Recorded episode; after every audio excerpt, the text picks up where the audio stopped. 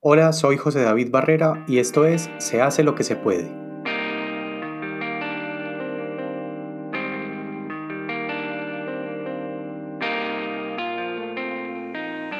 Hasta que finalmente tuve que rendirme, hasta que finalmente tuve que aceptar que no estaba en mi capacidad poderlo manejar.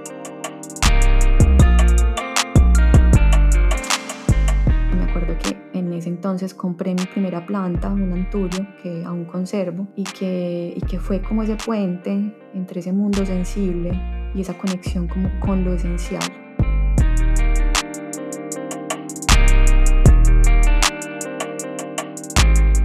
Entonces no sabía cómo acercarme y me comprometí conmigo misma y era que hasta que no me dejara de hacer daño al crear y al ilustrar, no, me volví, no volví a hacerlo.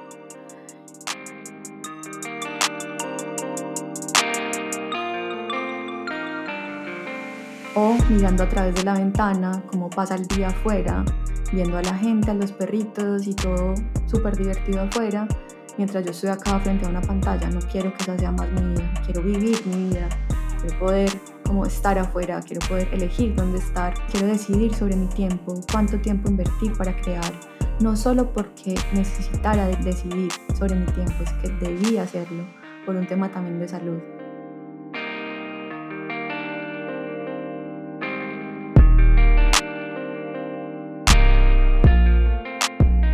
Que estoy en esa búsqueda de, de, lo sencillo, que estoy en esa búsqueda de lo simple, que estoy comenzando a entender que el espacio tiene una labor, una función dentro de una imagen, digamos como en, en, el, en la tranquilidad en la paz mental.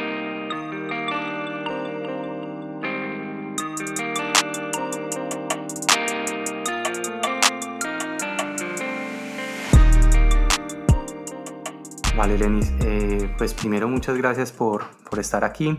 Yo quisiera que empezáramos un poco conversando sobre, sobre la ilustración.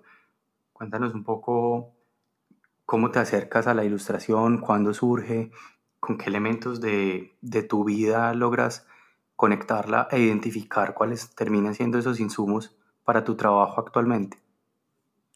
Bueno, gracias por la invitación. La ilustración siento que empezó desde muy pequeña. Realmente, eh, pues tenía, tengo un tío que en ese entonces vivía en Canadá y nos traía unos Nintendos eh, y unos videojuegos. Y los colores, las formas, los sonidos y todo era como demasiada, demasiada inspiración. Eh, de hecho, me acuerdo una vez jugando Mario Bros pausando la imagen para hacer una escena completa y pasarme todo el día ahí. Los colores y todo esto eran bastante motivadores como para crear en ese, en ese momento. Entonces, sí pienso que desde ese momento algo, algo hizo clic. También me acuerdo eh, en una feria del libro en Medellín, mi padre me compró un, como un set de libros que traían unos cassettes que iban como narrando eh, cada uno de los cuentos, también como con una ambientación de los sonidos y de todo lo que sucedía. Eh, creo que mi imaginación también empezó ahí como a tener como, no sé, más forma y la creatividad también como que despertó un montón. Entonces siento que realmente todo empezó ahí, eh, aunque cuando ya iba a estudiar profesionalmente, no había una carrera específica de ilustración, me fui como por la más cercana, que fue el diseño gráfico. En esta época del diseño eh, del estudio me, me, enfoqué mucho como en el tema de diseño editorial, pero cuando ya tuve mi primera experiencia laboral, que fue como la más, la más, la mejor experiencia laboral que he tenido pues como para, para una empresa o así, fue como diseñadora del portal educativo y allí, además, pues como de, ser diseñadora y todo esto, tuve unos retos a nivel de ilustración que me interesaron. Tenía que crear como la segunda versión de una radionovela, eh, se llamaba La Super Teacher, y era como una heroína que educaba a, a niñas eh, como frente a mm, como el autocuidado. Este reto ya como que se movió eh, demasiado en mí y lo hice como pude. Sin embargo, empecé a estudiar eh, hice como unos workshops de ilustración infantil, eh, también creo que unos cursos virtuales eh, y bueno, creo que esto ya fue como una bola de nieve que empezó a crecer cada vez más. Y bueno, pasaron un, par de años más donde trabajé allí, mientras iba haciendo como esas exploraciones a nivel de ilustración. Mm, tuve muchos trabajos en otras empresas, en museos, en oficinas de diseño y como que siempre buscaba era la manera de poderle dar una salida creativa a través de la, de la ilustración, más que desde el diseño gráfico mismo. Y bueno, en paralelo también como que hacía mis exploraciones creando fanzines, eh, autopublicaciones, contando historias. Eh, creo que también el contar historias es algo que, que viene de mi infancia. Mi familia paterna es una familia bastante particular que, bueno, eh, pues hemos sido educados con unas bases muy católicas y muy religiosas y de hecho eso ha despertado como inmensamente la creatividad también en mí, ahora que ya no lo, no lo practico. En ese entonces, pues de mi infancia, las historias como frente a eh, el deber ser también un poco como mi abuela tenía unas, unas historias bastante particulares. Una era cuando íbamos a la, a la iglesia, yo me quedaba dormida, me decía que era la cola del diablo, que era como la cola de un zorro que, que me estaba arrullando y pues obviamente eso hacía que me despertara eh, muy rápido y, bueno, historias como de ese tipo que claro, despiertan completamente la creatividad el contar historias ha sido como algo que también disfruto bastante. Y eh, en paralelo pues también continué eh, haciendo más cursos, haciendo diplomados, haciendo, eh, sí, de hecho pues en este momento que estoy como con el máster de ilustración y cómic. Y, y, bueno, sí, luego como de estas experiencias laborales en diseño me di cuenta que lo mío era definitivamente la ilustración y bueno, ahora es como mi única apuesta profesional y laboral. Dentro de esos temas, pues, has mencionado ese, ese deber ser, el contexto de la, de la familia de, tus de tu padre. Yo quisiera que de pronto profundizáramos ahí pues un poco alrededor de cuáles son esas temáticas, cómo se empieza a nutrir y de qué elementos se sirve tu trabajo como ilustradora. Como que siempre lo he dicho y de hecho tengo como un, una historieta que se llama La especulación eh, y en sus primeras páginas Manolo, que es el personaje principal, menciona que la imaginación es su fortuna, pero también su desgracia. ¿Cómo así? Cuéntanos un poco más de eso. bueno, pues eh, en este caso, pues especialmente de Manolo, eh, Manolo realmente se da cuenta que es demasiado creativo, pero a veces se imagina tantas cosas tan miedosas que lo torturan y entonces es como una como una doble moneda. Entonces, eh, obviamente es un tema también muy autobiográfico, ¿cierto? Donde a través como de mi experiencia eh, pues con la ansiedad, pues descubrí también como, como esta, esta situación, como que el poder adelantarse un poco como a lo que puede ser, pero al mismo tiempo eso a veces no es tan divertido porque aunque a veces te imaginas cosas y puedes crear cosas, a veces también es como que te puede mostrar de diferentes formas de morir. es algo como, como que, que sucede como con la ansiedad.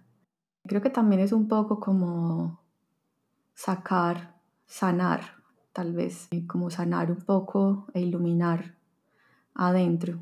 Creo que ha ido, mm, como en los últimos 10 años, muy conectado con mis procesos terapéuticos pues desde hace 10 años tengo un, terapeuta que para mí es como mi maestro y gracias como a, esta, a este tipo de, de, pues de corriente psicológica que es humanista existencial he podido aclarar muchos aspectos de mi, de mi vida, de mis traumas, de la infancia y todo esto.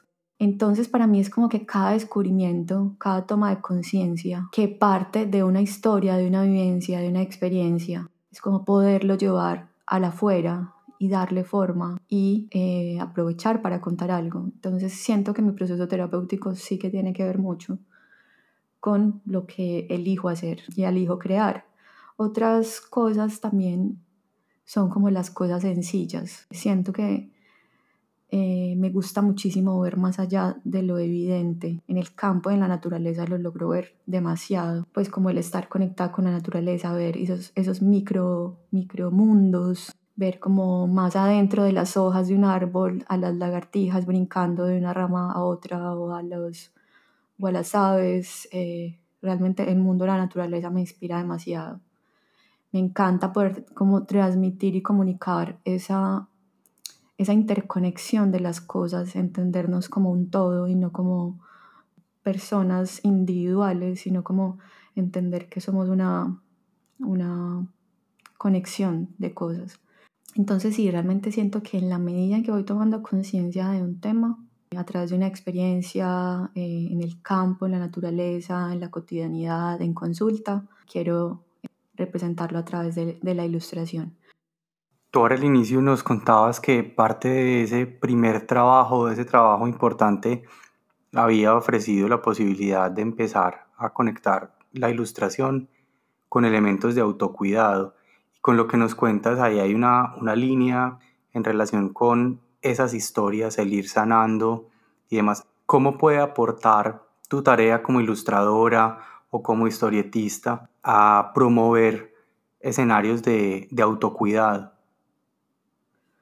Pues creo que bastante, creo que bastante porque es como visibilizar eso que quizás no está muy, que no es tan evidente eh, y eso que no se ve. Pues la enfermedad mental es un tema muy, muy complejo, bastante complejo, sobre todo por lo silencioso que es, porque no se ve. Y realmente siento que tenemos como, como creadores visuales la posibilidad de transmitir eso que en palabras a veces es difícil de expresar, eh, esa síntesis de emociones y de sentimientos que, que nos abordan, nos desbordan en una situación de ansiedad.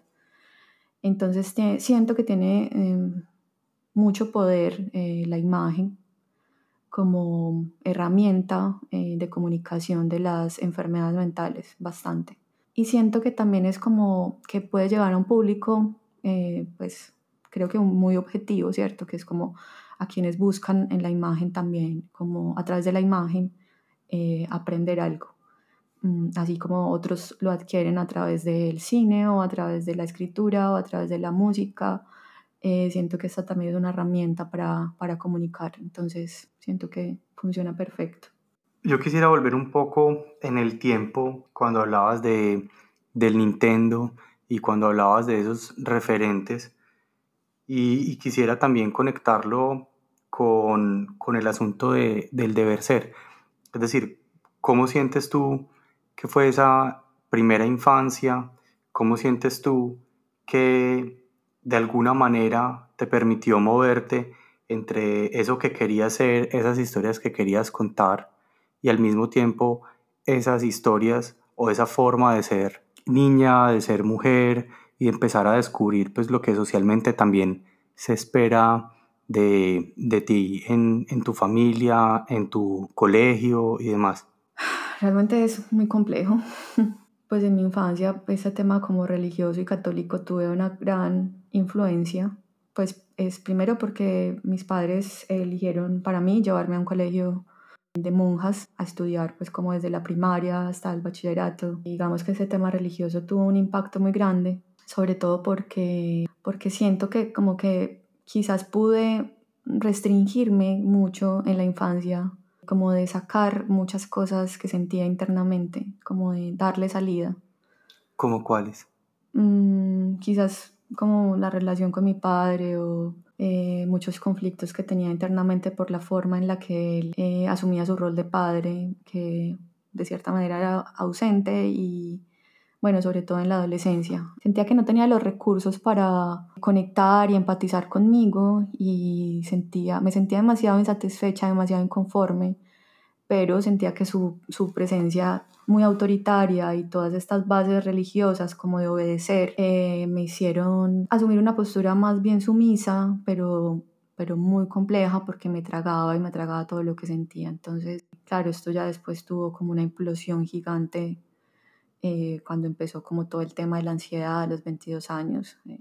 Entonces, eh, sí siento que todo esto que he vivido, pues como desde la infancia, sí ha tenido un impacto en lo que quiero comunicar.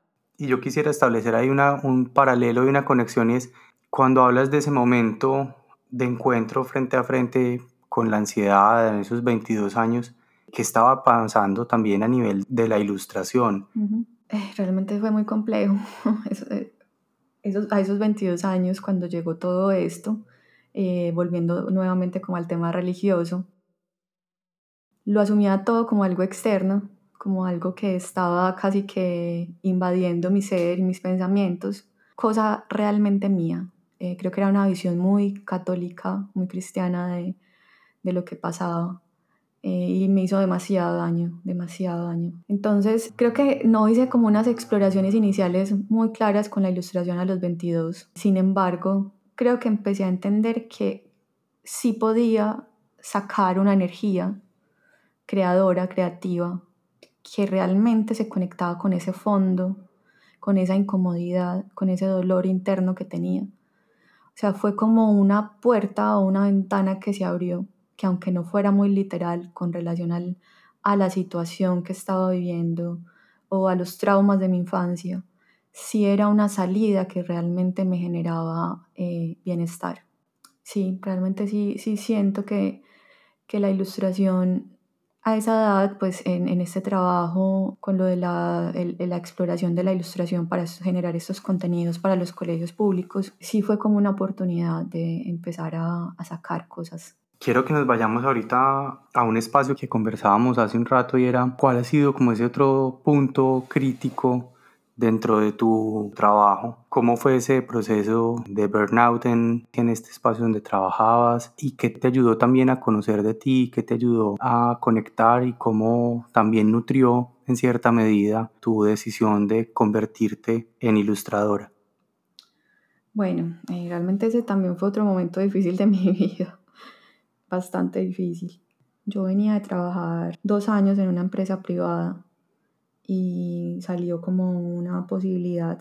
O sea, realmente después de esos dos años yo me iba a dedicar ya como a descansar un rato con unos ahorros y, mirar a ver qué, qué hacía.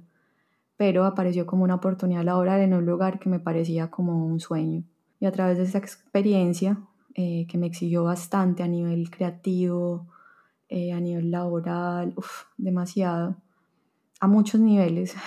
Empecé como a agotarme. Yo ya venía también un poco cansada. Justo en esa época murió Mateo, mi, mi primer perrito, eh, y fue como un golpe bajo, bastante duro. Mm, luego de terminar esta experiencia laboral en la que me di cuenta que lo mío, pues que, que no funcionaba para trabajar en oficina, para empresa, para alguien más, en un contrato como de ocho horas diarias o más y bueno, como que ya no quería más este mundo laboral. Me acuerdo de haber salido, de haber renunciado y a los pocos días pasarla muy mal, creo que era una Navidad, estaba muy enferma físicamente, eh, me dio como a los días, me acuerdo que me fui a hacer como un cambio de look y todas esas cosas que uno normalmente suele hacer cuando está como en un cierre o inicio de otro, de otro momento de su vida llegué a la casa y me dio como un ataque de pánico que fue como el más duro que me acuerdo haber vivido. De hecho, como que los ataques de pánico que me daban no eran como todos los días o cada mes, no, era como cada seis meses, cuatro meses, en situaciones como de extremo exigencia, de extrema exigencia. Entonces ese ataque de pánico que me dio fue durísimo, durísimo. La verdad creo que ha sido el más duro que he vivido tuve que ir a urgencias, preguntaron lo que siempre me preguntan y es, ¿has estado muy estresada? ¿Has tenido demasiado, demasiada presión por estos días? Y bueno, yo como que, claro, en ese, en ese fondo me sentía muy triste, lograba ver una, una tristeza profunda, una tristeza profunda, pensaba en Mateo, el perrito que se me había muerto, pensaba en que como que hay un dicho que es como el que mucho abarca, poco aprieta. Y sentía que esa experiencia, esa última experiencia laboral realmente como que no era necesaria. Como que quizás era mejor si, si hubiese salido a descansar en, en mi anterior trabajo de dos años en empresa privada pensaba como en muchas cosas que quizás hubiese podido hacer para priorizar mi bienestar. Recuerdo que me mandaron como, bueno, creo que me aplicaron un suero o algo, no sé cómo, pero eso, eso sirve, eso ayuda al cuerpo y yo creo que el suero siempre sirve para, hasta para este tipo de situaciones más, más mentales, no sé cómo, pero bueno.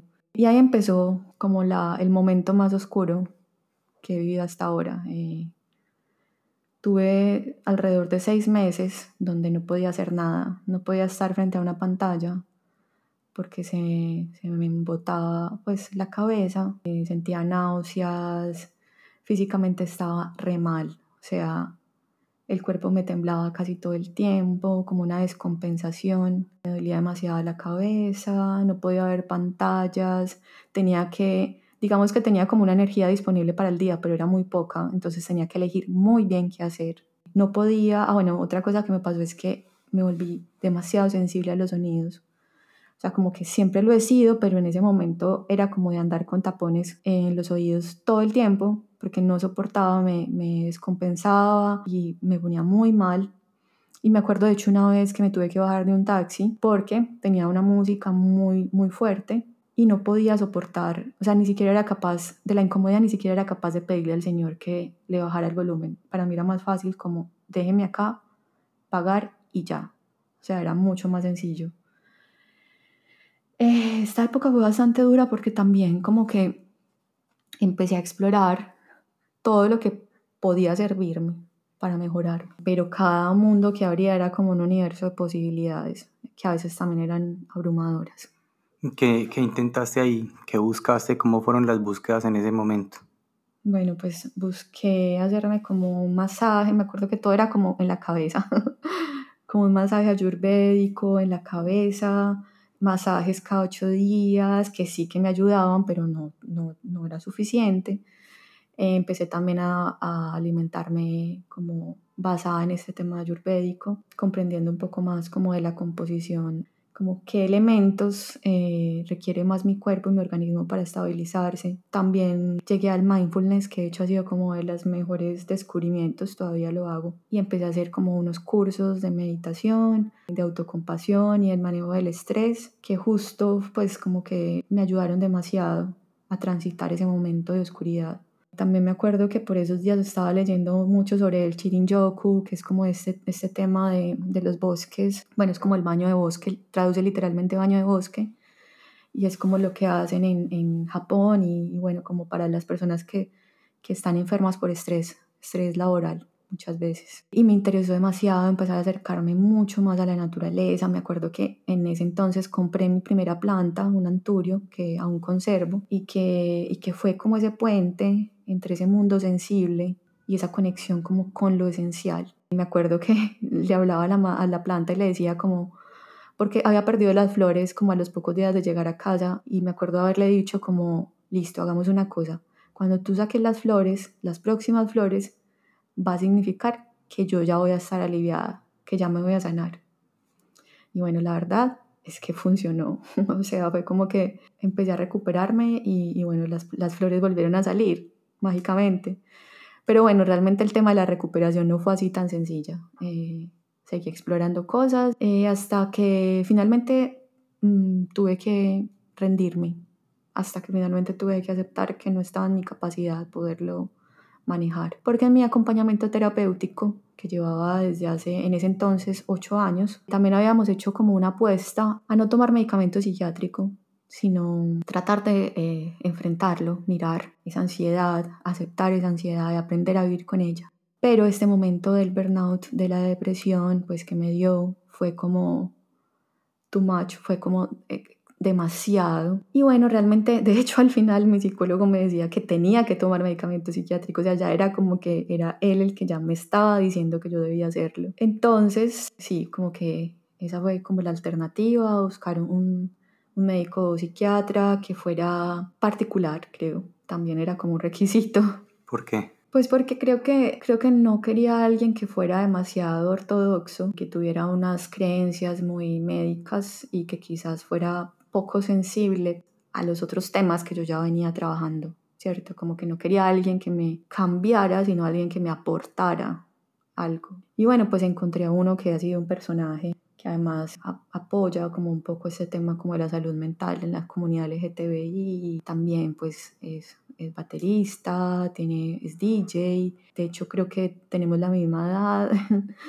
Y bueno, realmente fue un, todo un proceso con él porque es porque es que yo había tenido una experiencia horrible a los 22 años cuando tuve mi primera ansiedad porque eh, me habían llevado a un, a un como un centro eh, médico para psiquiatría que tenía como la salud general, pero es, es, muy mal el servicio porque cada vez que vas a tener una persona distinta, es muy impersonal. y adicional, me sentí peor de lo que entré porque no había un acompañamiento, realmente solo se encargaban de escribir y registrar todo lo que yo iba diciendo. Eh, además me mandaron un medicamento que eh, se llama clonazepam, aún lo recuerdo, que siento que fue como mi pesadilla, porque me acuerdo que me sentía como que la cama era una rampa que se, que se iba como hacia un lado, me acuerdo que era como si estuviera flotando, como si yo estuviera por fuera de mi cuerpo, como que yo no, no sé, no, no era yo y, y en vez de ayudarme me hacía sentir, en fin. Sí, realmente fue complejo ese tema como de la de, de, ese medicamento en ese entonces. Entonces yo tenía miedo que volver a vivir esa experiencia porque para mí era como más difícil la solución. Bueno, como es que se ha dicho, más peor, es peor la solución que el, problema. Entonces, sí, realmente fue una nota poder encontrar a, a Dani porque fue como de construir también un poco mis creencias frente a la psiquiatría y al mismo tiempo empezar a sanar y alguien también que conectara esas prácticas sensibles. Pues hablabas de la música, hablabas de la batería, que de alguna manera creo que empiezan también a traer otras formas de aproximarse desde la creatividad a, pues, a esos momentos tan complejos. Totalmente. Bueno, y entonces pues, lograste un poco transitar eso, seguías trabajando para otros, ah, ya estabas ilustrando formalmente, eh, venías ya produciendo algunos cómics. Pues mira, en esos primeros seis meses fue muy complejo porque quería ilustrar pero no podía. Cada vez que me acercaba a un proyecto me dolía la cabeza, eh, me ponía súper mal, no sabía cómo abordarlo, era un caos internamente. Entonces no sabía cómo acercarme y me comprometí conmigo misma y era que hasta que no me dejara de hacer daño al crear y al ilustrar, no, me volví, no volví a hacerlo y realmente me acuerdo de haber hecho una imagen que se llama Abraza tu instinto. Esa lo hice ya cuando estaba como en esa, en esa transición a salir de, de esto. Y es una um, ilustración de una chica abrazando como un, león, un tigre, es como una mezcla entre varios felinos. Y eh, en ese entonces también, como no podía hacer mucho, no podía volver a lo que era antes, y más que no poder es que ya no quería volver a lo que era antes, empecé a explorar el bordado. Ese año, eh, pues esos primeros seis meses que estuve así tan mal, pues estaba aprendiendo. Me di cuenta que era algo demasiado contemplativo, demasiado lento, o sea, era, era como anti, no sé, anticapitalista tal vez, no sé, pues como al ritmo, como contracorriente a todo, y bueno, empecé a aprender a bordar, este bordado de esta primera ilustración, que fue también como un proceso muy terapéutico para mí. A partir de eso empecé como con esa motivación muy como de compartir mi conocimiento, que siempre lo he, lo he tenido. Creé como un primer curso que se llamaba como bordar para estar, era un poco esa mezcla entre bordado, mindfulness e ilustración. Empezaron a llegar unas personas interesadas, que yo creo que también venían motivadas por ese ir sin prisa, como por bajarle la velocidad a la vida, también como por conectarse con las manos, con la creatividad y todo esto. Eso, eso lo hice pues prácticamente el resto del año, no tuve como encargos profesionales, estuve como muy en ese, en ese proceso de sanarme, de terminarme de estabilizar. Eh, igual como que en la medida en que iba sintiendo, también iba empezando a ilustrar, iba empezando a crear y ya me iba empezando a sentir mejor mejor también con mi relación con la ilustración. ¿Cómo así? Pues como que antes eh, que me habían prometido no volver a ilustrar, ¿cierto? Como que este, este proceso de bordar me ayudó a llegar a sanar también mi relación con la ilustración. Y quería que no fuera, por ejemplo, en un, en un tema digital. o sea, como que mi prioridad era, no quiero volver a estar encerrada en una oficina entre cuatro paredes o mirando a través de la ventana cómo pasa el día afuera, viendo a la gente, a los perritos y todo súper divertido afuera, mientras yo estoy acá frente a una pantalla. No quiero que esa sea más mi vida, quiero vivir mi vida, quiero poder como estar afuera, quiero poder elegir dónde estar, quiero decidir sobre mi tiempo, cuánto tiempo invertir para crear, no solo porque necesitara decidir sobre mi tiempo, es que debía hacerlo por un tema también de salud, porque no podía volverme a llevar a esos, a esos extremos, no podía volver otra vez a, a enfermarme por descuido, De hecho, ahí fue cuando llegó como todo el tema del autocuidado un poco más, más fuerte. O sea, pasó de ser algo que era una temática laboral en algún momento a los 22 a ya ser casi que un principio de vida y también un principio para tu trabajo. Sí, realmente sí. Pues yo lo que también descubrí o he descubierto a través de mi experiencia con la ansiedad y todo esto, es que ya no tengo elección, es que me he encontrado en varios momentos en los cuales no puedo decidir, simplemente debo hacerlo. O sea, ya era como de ese punto de, de blanco o negro, ¿cierto? Y bueno, sí, realmente el, el, tema del autocuidado ya llegó ahí como un boom, hacer como lo primero para tomar una decisión de, de trabajo. Y en ese proceso en el que tú has explorado, pues si tienes muy claro cuáles son como esos límites que tienes, hasta dónde quieres ir, hasta dónde sientes que no debes ir, ¿cómo crees tú que se ha visto modificado o si habéis visto algún cambio también en tu trabajo y en la ilustración? ¿Cómo conectas ese proceso de transformación interno si es que hay pues algún proceso también de cambio con la imagen o con la ilustración? Totalmente. Pues siento que de hecho, lo hablaba hace pocos días en el máster, en una clase, eh, lo mencioné. Eh, siento que también la forma en que ilustramos se va transformando con relación a nuestro autoconocimiento. pues suena un poco abstracto, pero, pero me pasa. Estoy pasando justo por un momento de cambio. Siempre eh, mis ilustraciones han sido muy cargadas de detalles con muchísimos elementos. Creo que también porque me ha gustado mucho representar la belleza y comunicar como el valor de lo sencillo y todo esto, pero que en parte también me ha dolido. Eh, me refiero es como al, al, al, al exceso de, de, de, detalle, al exceso de trabajo, al exceso de dedicación en una imagen. Entonces eh, he venido como cambiando un poco porque ahora de repente las referencias que siempre han sido mis referentes ya no lo son, ya no, ya como esas personas que siempre había seguido, ya no, ya no me están moviendo internamente. Entonces hay cambios también. Siento que estoy en esa búsqueda de, de lo sencillo, que estoy en esa búsqueda de lo simple y que ahora me están llamando la atención las imágenes más limpias con espacios y que estoy comenzando a entender que el espacio tiene una labor una función dentro de una imagen, así como el espacio tiene una función en la mente, pues digamos como en, en, el, en la tranquilidad, en la paz mental. Siento que todo está conectado, siento que está muy conectado y, y de hecho me parece muy bonito como observar esa transformación en, en, los autores, en los ilustradores y amigas y colegas pues que tengo, porque total creo que en, en el sector creativo eh, se evidencia se evidencia bastante esa, ese cambio. Muy interesante porque además pues uno parte en cierta medida en un momento de crisis de unas prácticas más introspectivas, más de revisarse, pero eso luego vuelve y sale como ya un recurso creativo, entonces hay ahí como cierta relación de ida y vuelta, de causa y efecto, en la medida en la que yo pues más me voy conociendo, también voy acercándome a unas prácticas y esas mismas prácticas me llevan también a la, al autoconocimiento. Sí, también me parece súper interesante porque es la forma de entender cómo se vive el cambio que es inherente a todo este trabajo creativo. Y mira que el cambio suele ser un elemento que detona también muchos de esos momentos de crisis, pero Aquí es darle la oportunidad también al cambio eh, de estar presente, que incluso dentro de lo que tú describes como esos ejercicios de introspección o de conocimiento, pues no siempre las mismas herramientas van a ser útiles. Entonces, definitivamente estar atentos, o sea, tanto al proceso creativo, pero también al proceso personal. Sí, están totalmente conectados.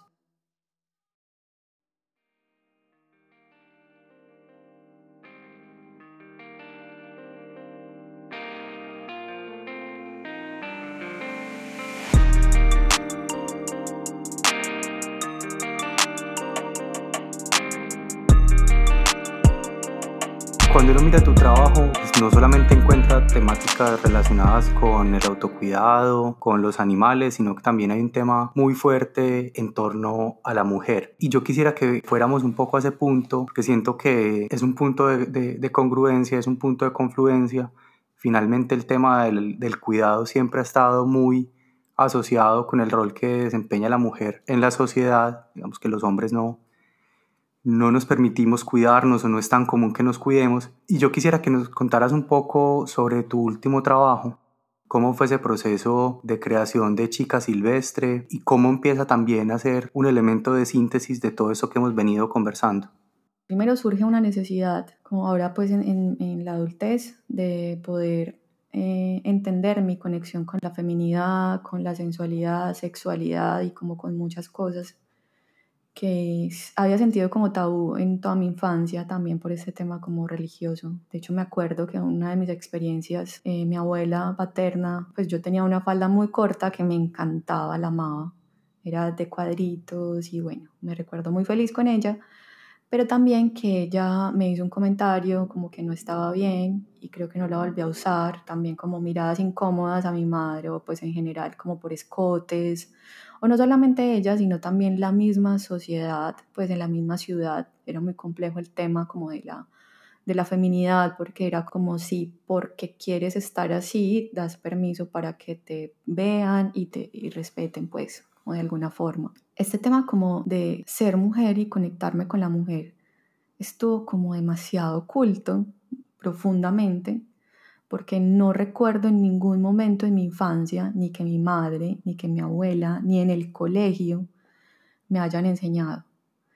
Entonces, eh, resulta que hace como un año y medio llegué a este libro de mujeres que corren con lobos de Clarisa Pincola Estés y convoqué a través de mi Instagram a un club de lectura los martes a las 7 pm. Y me acuerdo que, bueno, varias personas se conectaron, fue un espacio demasiado potente, demasiado también improvisado. Nunca en la vida había tenido un club de lectura, no sabía cómo se hacía, no sabía qué se hacía, qué pasaba, qué no. Y entre todas definimos cómo hacerlo. Definimos que cada ocho días una iba a proponer un ejercicio creativo donde se pudiera como dar salida a las emociones o sensaciones que se despertaran a través de cada capítulo. Entonces fue demasiado bonito surgieron conversaciones muy profundas, eh, muy íntimas de cada una. Y hubo como una especie de despertar colectivo como dentro de ese grupo de mujeres que, que estábamos allí. A partir también de todas las experiencias que vivía allí, me conecté como con esta información sobre lo cíclicas y lo cambiantes que somos. Y pues también habían otros libros de Miranda Gray, como el de las cuatro diosas, el de Luna Roja, y como que yo empecé a, pues, a seguir explorando esos otros libros. Y bueno, creo que ya ahí fue como, wow, en paralelo también me fui a vivir al campo, entonces era como poder estar en sincronía con mi ciclo, con mi naturaleza cambiante y el cambio en la naturaleza, o sea, era como sentir y ver en el afuera eso que también me sucedía adentro.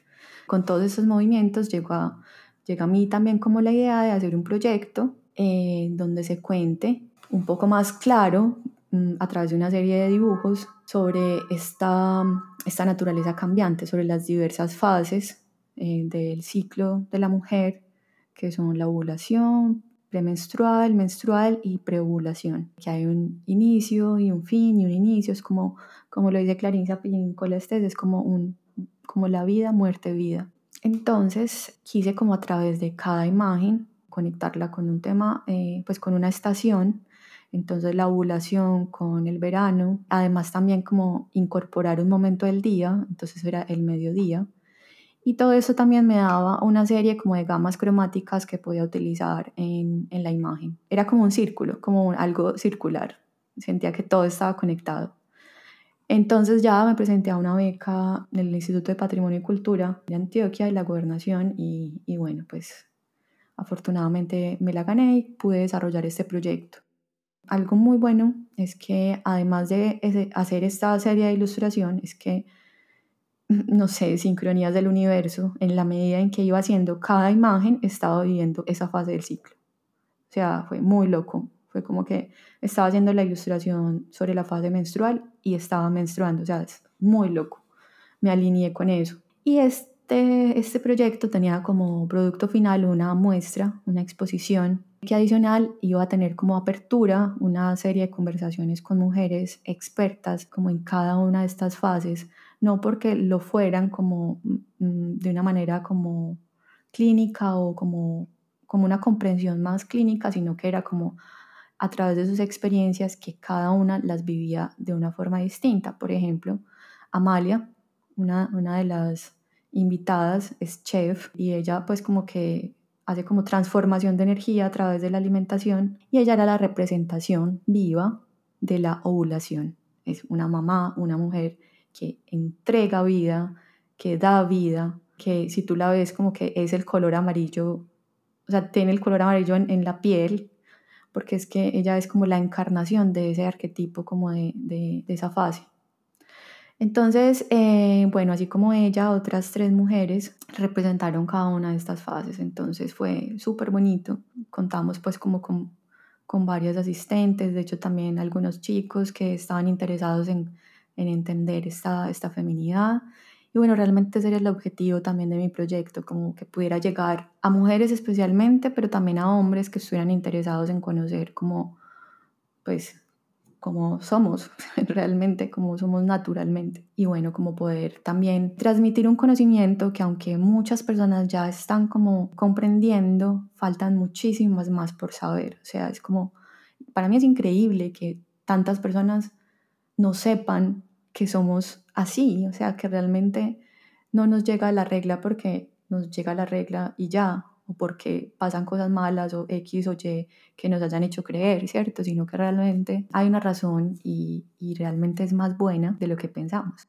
Muy bonito porque ahora que mencionabas a, a Marisa Pincola, decías que es vida, muerte, vida y un poco, pues uno puede entender en tu proceso también en lo que nos contabas, pues unos momentos de muerte eh, en torno a la creatividad entendida desde ese deber ser de máxima exigencia, desde lo laboral, y luego unos momentos también de, de, vida, de resurgimiento en torno a la ilustración. Hay una pregunta que, que con la que quiero cerrar que me parece muy interesante y, y, tiene que ver con esa desconexión que mencionas, porque así como a ti te parece increíble que todavía hayan personas que, que no reconozcan esa ciclicidad o que sientan que es un elemento externo o que es algo negativo, pues también un poco alrededor de la salud mental, pues hay también una serie de, de tabús y de ideas preconcebidas que también buscan un poco desnaturalizarlo. Y frente a esto quería preguntarte, desde la ilustración, ¿cómo le podemos hablar tanto a hombres como mujeres y demás que puedan estar pasando por una etapa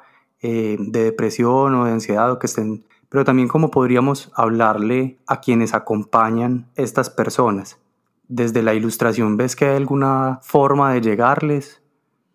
Sí, total, total. Siento que cada vez más son las personas que se acercan a la imagen para adquirir información y adquirir un conocimiento, como historia, o sea, como imágenes secuenciales o como una imagen que transmite una sensación siento que tiene todo el potencial para, para comunicar una situación como de, pues de enfermedad mental. También siento que hay como ojos, como miradas sensibles. A, a, lo que me refiero es que hay personas que son más sensibles en las imágenes, en, en, lo que, en lo que ven en las imágenes, en lo que reciben de las imágenes que se toman el tiempo de, de contemplar, de, de, ver más allá y pueden recibir también mucho más. Así como unas personas adquieren o buscan la información en la imagen, también hay otras que lo hacen a través de la escritura o la música. Siento que la imagen es como una experiencia muy, muy transversal. O sea, creo que te puede aportar demasiada, demasiada información que a veces en palabras cuesta. Mm, creo que es un lenguaje común, un lenguaje universal que todos pueden entender Creo que desde los más niños hasta las personas más adultas, siento que sí, sí se puede hacer. ¿Cuál puede ser una película o una historieta o algún autor en clave de, de este asunto de salud mental que todos deberíamos ver? Realmente es una peli que amo, que creo que la he visto siete veces y creo que, o sea, la vi hace poco dos veces y ya la quiero volver a ver, que se llama Mary Max. Realmente es muy bonita. Es un señor de edad, tiene como 65 años, que sufre de Asperger y se comunica con una niña. Ah, bueno, ese señor vive en Nueva York y se comunica con una niña que vive en Australia a través de cartas. Y bueno, como que a través de esa, esos mensajes que se envían entre ellos se puede evidenciar como la experiencia de vivir con una situación mental. Creo que es una película supremamente recomendada para, para todo el mundo. Súper. Bueno, no, Lenis, eh, nuevamente muchísimas gracias. Muchas gracias por, por, tu generosidad, por compartir con nosotros toda tu, tu construcción en torno al cuidado, pues todas estas referencias también que pones sobre la mesa. Y si alguien quisiera buscarte, ¿cómo podría encontrarte en Instagram o en alguna otra red si tienes? Yo creo que Instagram, que es como la, la que utilizo más en el día a día, es arroba Lenis Orozco. Así me pueden encontrar en Instagram. Perfecto. Bueno, no, muchísimas gracias. Bueno, con todo el cariño.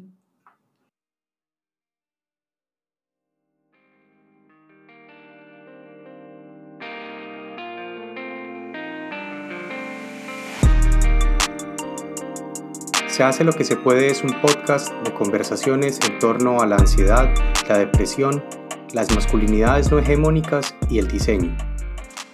A través de conversaciones buscamos levantar rutas colectivas que permitan vivir una vida más tranqui, que si bien no es perfecta, se hace lo que se puede.